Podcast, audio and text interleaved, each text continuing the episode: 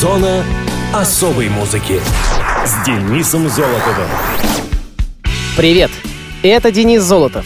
Вы в зоне особой музыки. Вот что интересно, сегодня одновременно и День рыбалки, и Международный день суши. Нет-нет, я специально уточнял, это не наземного пласта земли, а тех самых суши из сырой рыбы. То есть, видимо, выловил, рисом обернул и вперед. Главное, не травануться. Также можно отметить день рабочего перерыва. И здесь любопытственно. Видимо, на целый день перерыв можно сделать при большом желании. Но не будем так поступать, ведь перед нами стоит задача выяснить, какие даты и события случились на третьей неделе июня в разные годы. Этим-то мы и займемся.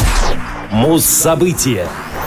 14 июня 1971 года в Лондоне открылось первое хард-рок-кафе. Хард-Рок Кафе — это сеть кафе-баров, основанная американцами Айзеком Тайгретом и Питером Мортоном. Первое кафе было открыто на Олд Парк Лейн, где сходится угол Гайд-парка и Пикадилли, в помещении бывшего автомагазина Rolls-Royce. Кафе предлагало посетителям американские кухню и напитки. Логотип сделал знаменитый британский дизайнер и иллюстратор Алан Олдридж. На июнь 2015 года Хард-Рок Кафе в мире насчитывалось 288, более чем в 50 странах.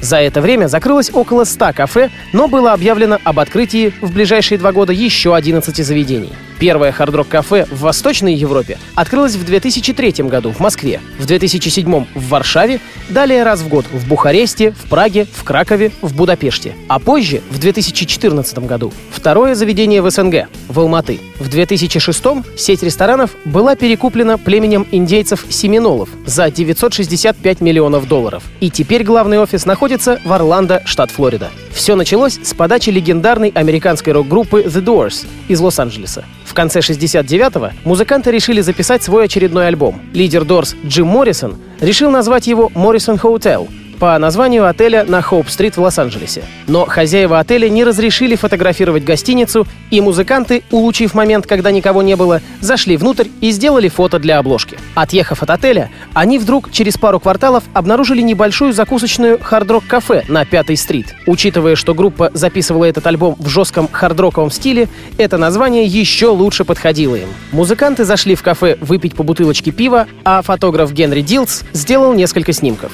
Фотографию Hard Rock Cafe поместили на заднюю сторону обложки альбома. Решили использовать оба названия. На первую сторону диска поместили Hard Rock Cafe, на вторую — Morrison Hotel. Альбом имел большой успех. Мы говорили об этом диске в последней передаче февраля. Название кафе привлекало внимание как музыкантов, так и поклонников рок-музыки. Главную известность кафе приобрело из-за свободной атмосферы, которая в нем царит, грохочущей музыки и многочисленных музыкальных реликвий, неотъемлемой части бара. Реликвии — это гитары с автографами рок-музыкантов, билеты на концерты, плакаты или редкие фотографии артистов — все это висит на стенах кафе. Коллекция была начата в 79-м частым гостем лондонского хард-рок-кафе, знаменитым гитаристом Эриком Клэптоном, который вручил кафе свою пошарпанную красную гитару марки Fender, чтобы ее повесили над его любимым местом. Таким образом, он имел приоритет на этот столик. Через две недели, увидев гитару Клэптона, гитарист известной британской рок-группы The Who, Пит Таунсенд, также подарил этому кафе свою черную гитару Gibson Les Paul Deluxe с надписью «А моя не хуже, с любовью, Пит». Отсюда все и пошло. Ныне сеть ресторанов Hard Rock Cafe обладает самой большой коллекцией реликвий такого рода во всем мире. Более 70 тысяч экспонатов. Разнообразные гитары известных рокеров, прочие музыкальные инструменты и аксессуары, мотоциклы, авто и даже один автобус. Я хочу предложить вам, дорогие слушатели, классическую хард-рок композицию по атмосфере, очень подходящую ритму Hard Rock Cafe. Scorpions. Rock You Like a Hurricane.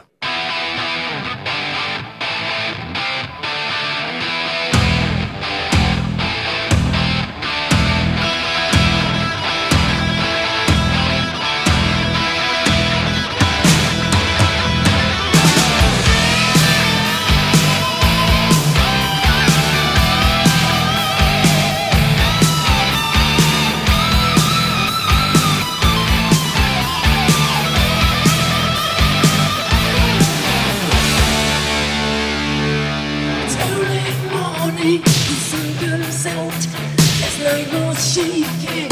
Radiant light, a is burning. It my skin. So what is wrong with another sin?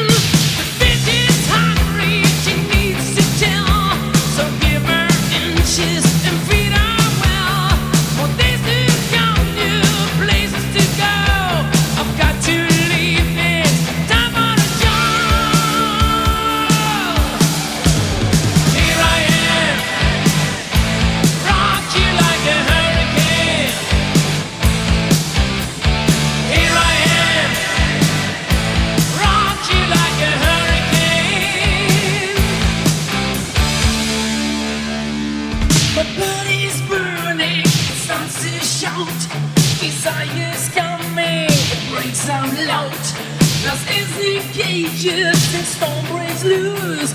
Just help to make it. We still wanna do.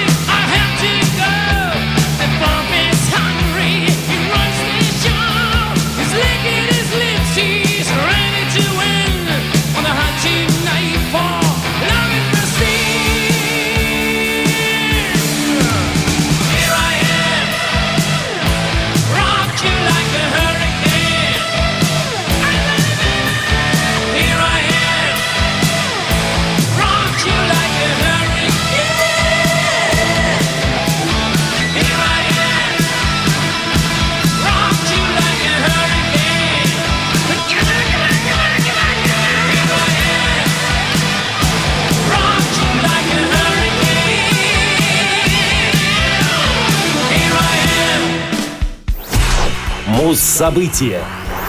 15 июня 1989 года независимым лейблом Sub Pop был выпущен дебютный студийный альбом американской гранж-группы Nirvana «Bleach». Первоначально диск был продан в количестве 30 тысяч копий, но на волне успеха второй пластинки Нирваны Nevermind дебютный альбом группы получил ничего себе статус платинового. После выпуска своего дебютного сингла Love Buzz на том же лейбле в ноябре 1988 года Нирвана репетировала на протяжении двух-трех недель в рамках подготовки к записи своего полноформатного релиза, даже несмотря на то, что Sub Pop предполагал выпустить лишь мини-альбом. Основной трекинг для Bleach проходил в звукозаписывающей студии Reciprocal в Сиэтле с местным продюсером Джеком Эндино. Нирвана начала запись с пятичасовой сессии 24 декабря 1988 Запись была продолжена в новогодние 29-31 декабря, а также закончена 14 и 24 января следующего 89 года. Эндина зарегистрировал группу на 30 часов студийного времени. Три песни на альбоме «Floyd the Barber», «Paper Cuts» и Downer были записаны во время предыдущей сессии группы с Дейлом Кровером на ударных. Несмотря на попытки перезаписать эти песни с новым барабанщиком Чедом Ченнингом, Нирвана решила перемикшировать для альбома версии, записанные с Кровером. Как рассказывали музыканты, во время записи Курт Кобейн подхватил простуду и принимал кадеиновый сироп от кашля. Вместе с ним его принимала и вся группа. Кадеин вообще-то является наркотическим средством. И по их рассказам настроения песен были навеяны кадеиновым опьянением. Записывались песни очень быстро, иногда с одной-двух попыток. Альбом был подготовлен к изданию и секвенсирован, но глава Pop Брюс Певит потребовал повторного его сведения. Выпуск диска задержался на несколько месяцев, пока у Pop не появилось достаточно средств, чтобы, наконец, издать его. На запись альбома ушло 606 долларов и 17 центов. Но так как ни у кого из группы таких денег не было, за запись заплатил их знакомый гитарист Джейсон Эверман, впечатленный демозаписью с Кровером. На несколько месяцев он даже вошел в состав группы в качестве второго гитариста. Хотя Эверман не принимал участия в записи, он был показан на передней обложке альбома и указан в качестве гитариста на задней. Бас-гитарист Крист Новоселич объяснял, «Мы просто хотели, чтобы он почувствовал себя в группе более уверенно. Пластинка была очень популярна на студенческих радиостанциях. Общий тираж составил 35 тысяч экземпляров, что являлось великолепным результатом для никому неизвестной группы из небольшого городка. Такие продажи явились следствием напряженных гастрольных туров коллектива. Альбом практически полностью выдержан в стиле гранж, в его классическом понимании, и является одним из самых ярких представителей этого направления конца 80-х. В зоне особой музыки дебютный альбом «Нирваны» и композиция «Скаф».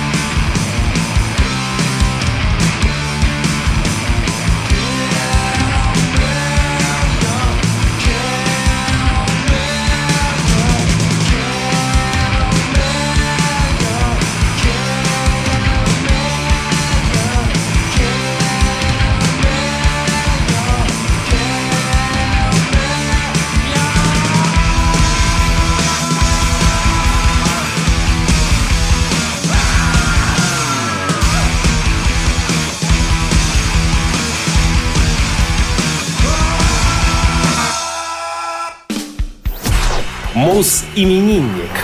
17 июня 1968 года родился Максим Покровский, российский музыкант, певец, поэт, композитор, актер, продюсер, автор песен и лидер группы «Ногу свело». Максим родился в семье спортивного журналиста Сергея Покровского. Через 7 лет его родители развелись. Он окончил школу 160 города Москвы, а затем в 92-м третий факультет МАИ – системы управления, информатика и электроэнергетика. По специальности Покровский не работал. На третьем курсе, в 88-м, вместе с барабанщиком Антоном Якомульским он основал панк-группу «Ногу свело», прославившуюся своими шуточными текстами, содержащими большое количество черного юмора. Максим стал основным автором музыки и текстов «Ноги». Покровский неоднократно появлялся в театральных и кинопостановках, а также играл в телесериале «В ритме танго» вместе с Натальей Орейро. Он является автором музыки к художественным фильмам «Время – деньги», «Тупой жирный заяц» и для шоу старого московского цирка на Цветном бульваре. Макс постоянно принимает участие в российских телешоу. Он трижды снимался в передаче «Последний герой» и был единственным музыкантом, который написал песню о трудовой жизни на острове. Песня называется «Я не последний герой». Она стала официальным саундтреком к сезону и позже была выпущена в качестве сингла. Покровский также снялся в голливудском фильме «Охотники за сокровищами», к которому также сделал саундтрек. Музыкант написал песню к фильму «Турецкий гамбит». «Идем на восток» стала официальным саундтреком. Фильм был выпущен по всему миру, а песня до сих пор пользуется огромной популярностью. Она выиграла премию «Лучший саундтрек» российской версии кинопремии MTV Movie Awards. В 2005 году Макс был ведущим программы «Алло ТВ» на канале ТВЦ. Помимо группы, Максим занимается сольным творчеством. Его сторонний проект называется Max Incorporated. Он сотрудничает с диджеями европейской сцены, такими как Мартин Уэр и Стивен Гаги. В ноябре 2007-го в свет вышел его первый сольный сингл «Шопинг», который стал клубным хитом в Великобритании. Покровский также озвучил персонажа Клоуна из мультфильма «Кошмар перед Рождеством». Максим активно сотрудничает со своим другом, поэтом Михаилом Гуцериевым, на чьи стихи уже написано множество треков. Их совместное творчество завоевало любовь поклонников на российских радиостанциях. В 2015 году они написали песню даже для самой Аллы Пугачевой и дали ей название «Тянет сердце руки», премьера которой состоялась 10 октября. Максим – большой поклонник верховой езды. Он прекрасно держится в седле, как и члены его семьи – жена Татьяна, сын Илья и дочка Таисия.